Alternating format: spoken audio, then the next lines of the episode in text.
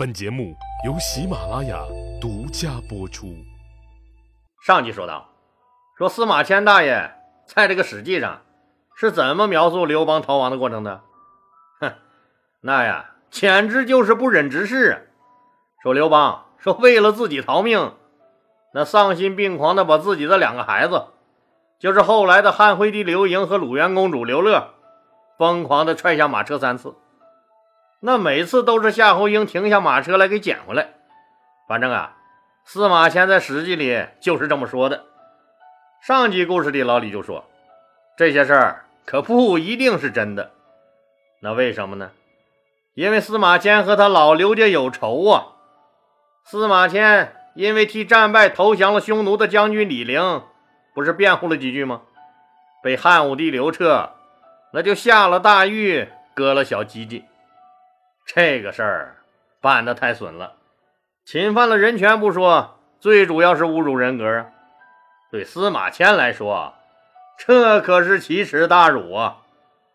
那司马迁恨他们老刘家割了自己的命根子，那作为男人的尊严彻底让他们老刘家给毁了。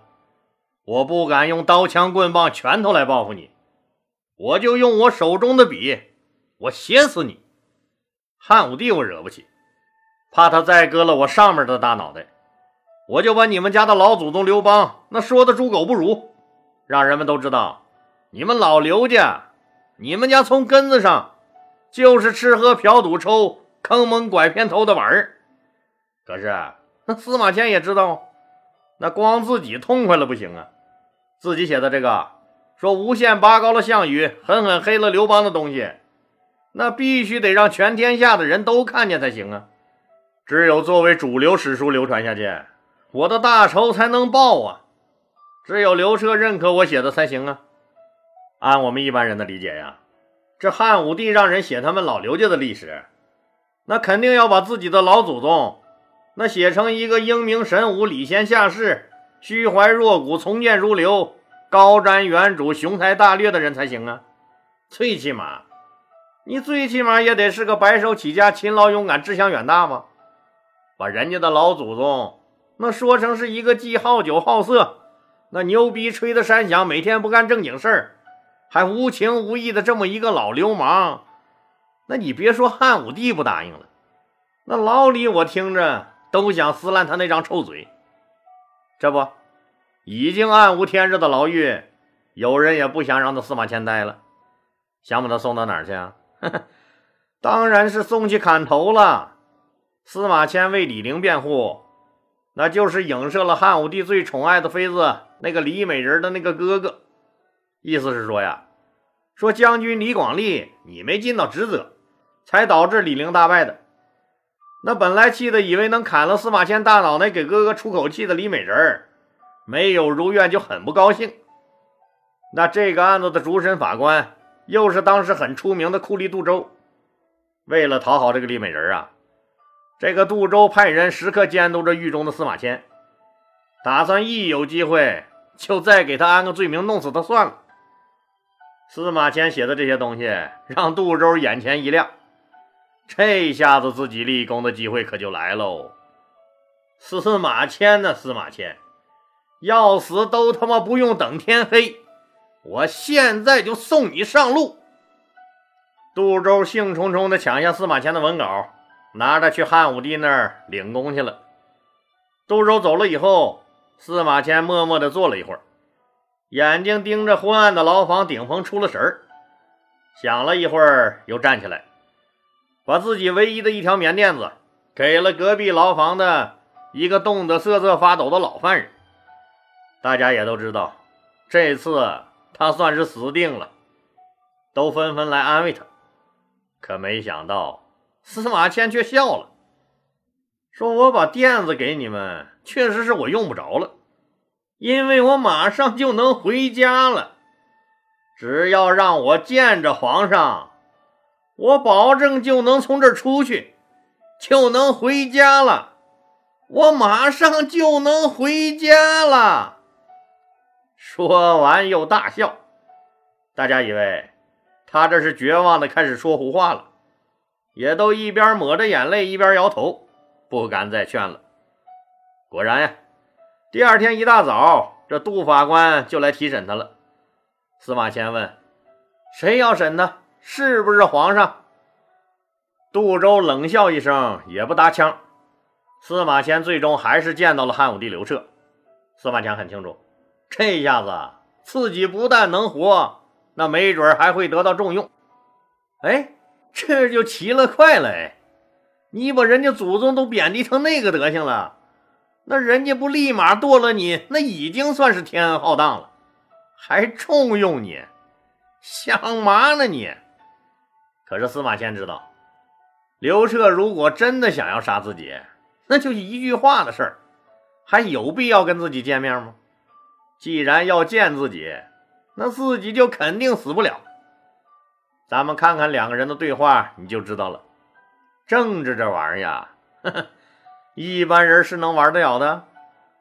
那刘彻是在自己的书房召见的司马迁，只有他们两个人。刘彻一边看着司马迁写的文稿，一边开口说话了。你觉得这么写不过分吗，陛下？老臣觉得不过分。来来来来，说说你的想法。陛下，高祖皇帝只能这么写了。当然，有必要的话，老臣也可以再往高拔一拔项羽他们那几个凡夫俗子。再往高了拔。行了，他们的形象够高大的了，这也得有个度吧？是，陛下，老臣知道了。你就不要再回牢里了，回来吧，做我的中书令，把这一段史实务必写好。谢陛下隆恩，谢陛下隆恩。就这样啊，司马迁不但没死，还得到了重用。这中书令相当于他汉武帝刘彻的机要秘书，这还不是重用是个啥呀？哎哎哎哎哎，我就不明白了，老李，这事情反转的也太快了吧？这是闹什么幺蛾子呢？啥情况呀？这是，咱把我都搞糊涂了。其实啊，这事也很简单。之所以只能这么写刘邦，那确实是政治的需要啊，更是汉武帝皇权的需要。看看经过请示刘彻以后啊，那人司马迁是怎么写的这些故事，你就明白了。刘邦的《高祖本纪》一开篇，人家可就说了，说有一条龙趴在刘邦母亲的身上，于是就有了龙子刘邦。而且紧接着，各种关于刘邦的神话故事和奇异现象。那是一个接一个的出现了，什么左腿七十二颗黑痣了，挥剑斩白蛇起义了，那走到哪儿头顶上都有一团天子之气罩着了。说当年呀，那陈胜是振臂一挥，天下响应，但他终归是徒劳的，他是不可能成功的，因为他没有天意。项羽英雄盖世，那再加上司马迁刻意拔高。那咋看咋比刘邦牛逼多了，但是啊，他只能是失败，因为他没有天意。那韩信、那萧何、那张良，那哪个人的才能和品行不比刘邦强？可是他们只能做小弟，因为他们没有天意。这个没有天意的主题思想，就是刘彻给这部史诗定的调啊。刘彻要告诉大家：“你们呀，都听着吧，所有人都给我老老实实做个顺民。你们千万别妄想挑战我们老刘家的皇权，想造反，你再牛逼，你能牛逼过项羽？还不是给我死的斩斩的？哪是你有点才华、有能力，说你能代表广大人民群众的根本利益，你就能成了事儿了？不可能！”这一切都是天意，懂吗？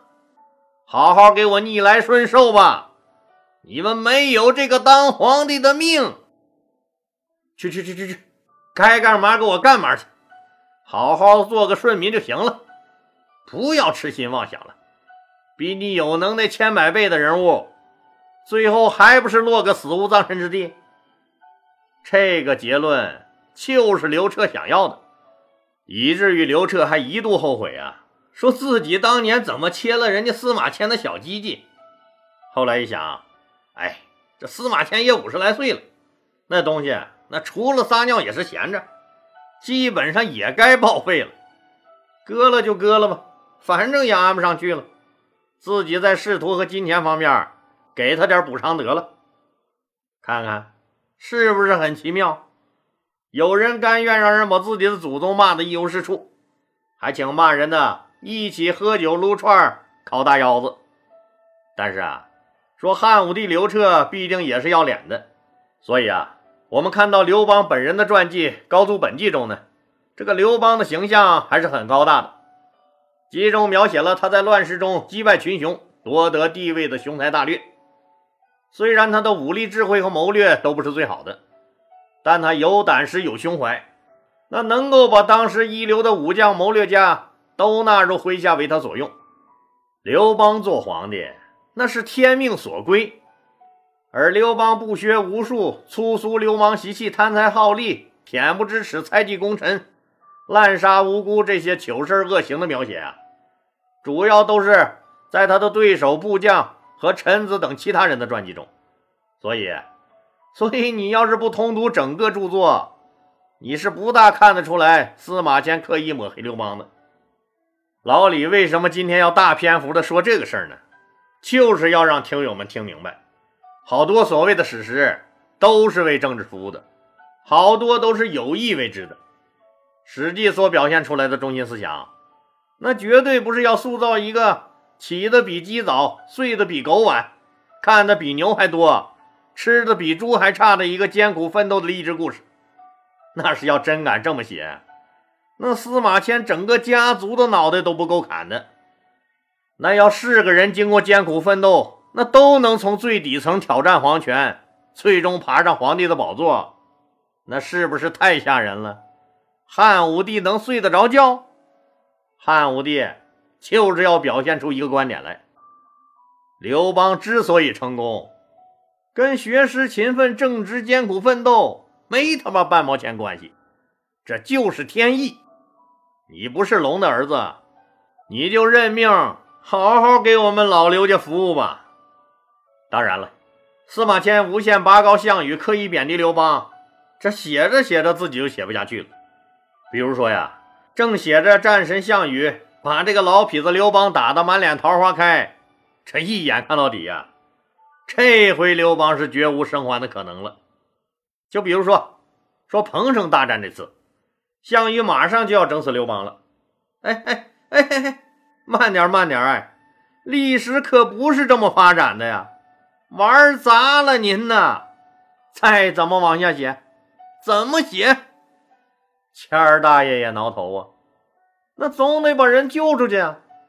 琢磨来琢磨去，那可没人能把他救出去了。之前把项羽写的太猛了，那刹不住车了，是个人就干不过他呀。那怎么办？人不行就神仙凑吧。反正刘邦是龙的儿子，那总得有个把神仙亲戚吧。只能是神仙来救了。结果一股狂风是专刮项羽啊！吹得他是东倒西歪，站都站不住脚。刘邦就一溜烟儿，那就跑没影了。这样的情节还有好几处呢。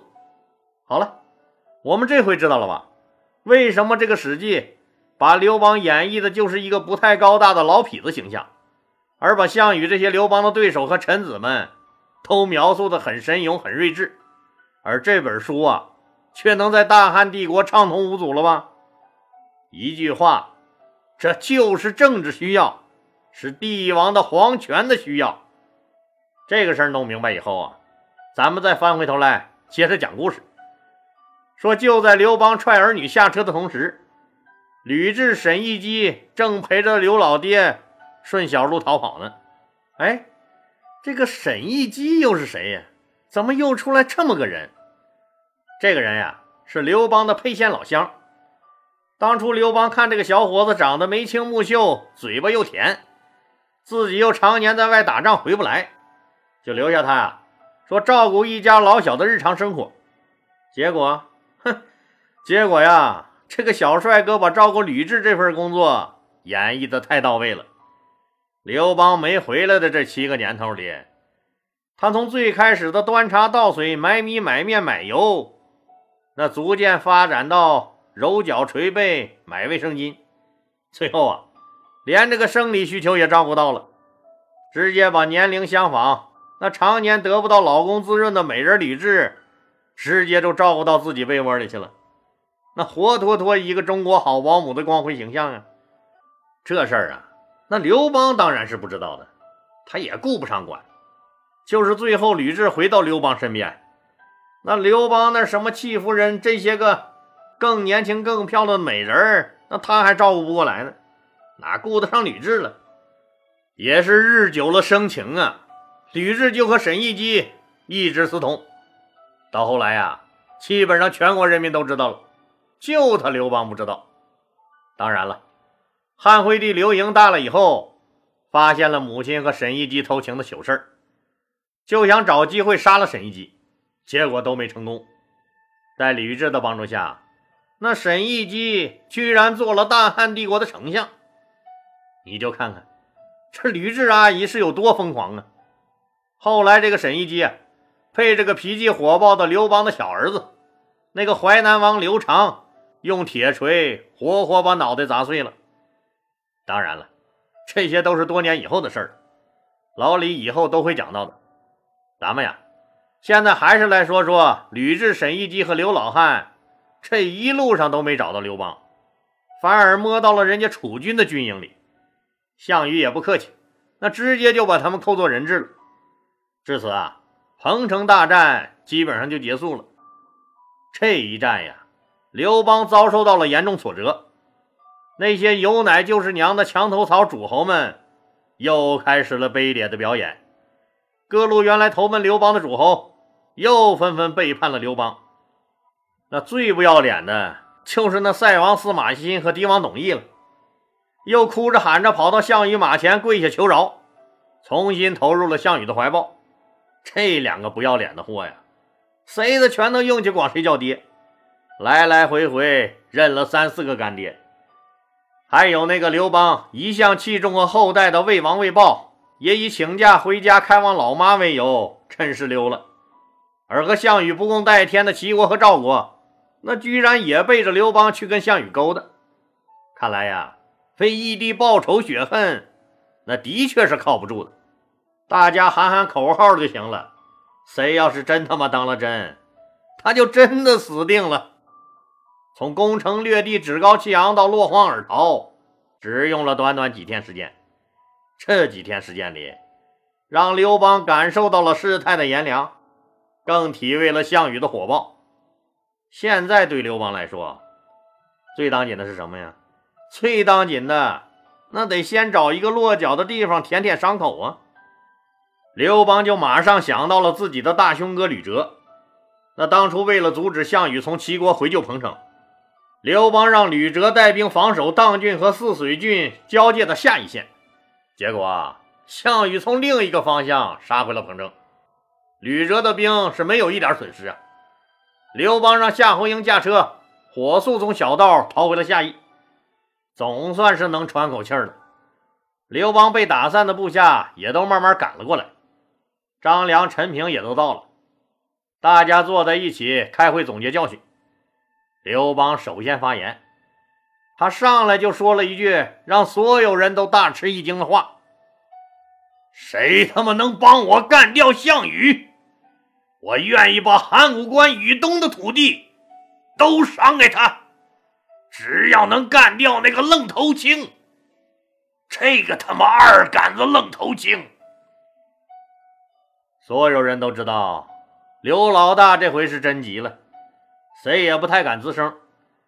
大家你看看我，我看看你，那也都不知道该怎么说呀。只见张良慢腾腾地站起来说：“我觉得吧，您要是想最终夺得天下，说简单也简单，有三个人就够了。”嗯，三个人就够了？哪三个人？老张，你快说说，快说说。第一个呀，就是您的大将军韩信，还有您新封的那个魏国丞相彭越。这最后一个嘛，九江王英布。大家一听可都懵了。韩信、彭越这两个人还说得过去，可英布是什么人呢？那是人家项羽手下的第一猛将啊，怎么可能来帮你刘邦呢？这时候，陈平也站起来说：“这三个人确实是最合适的人选。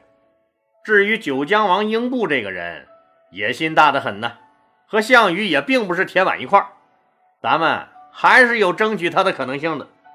但就目前的形势来看，咱们这夏邑距离他彭城太近了。”项羽的骑兵可是说到就能到啊！咱们啊，还是速速离开此地为妙。大家都觉得有道理。刘邦命令骆甲和李泌二位将军带领一万士兵留下守住夏邑，阻击有可能追过来的项羽。其余人跟着他连夜向西退往虞城。好了，今天就说到这儿吧，谢谢大家。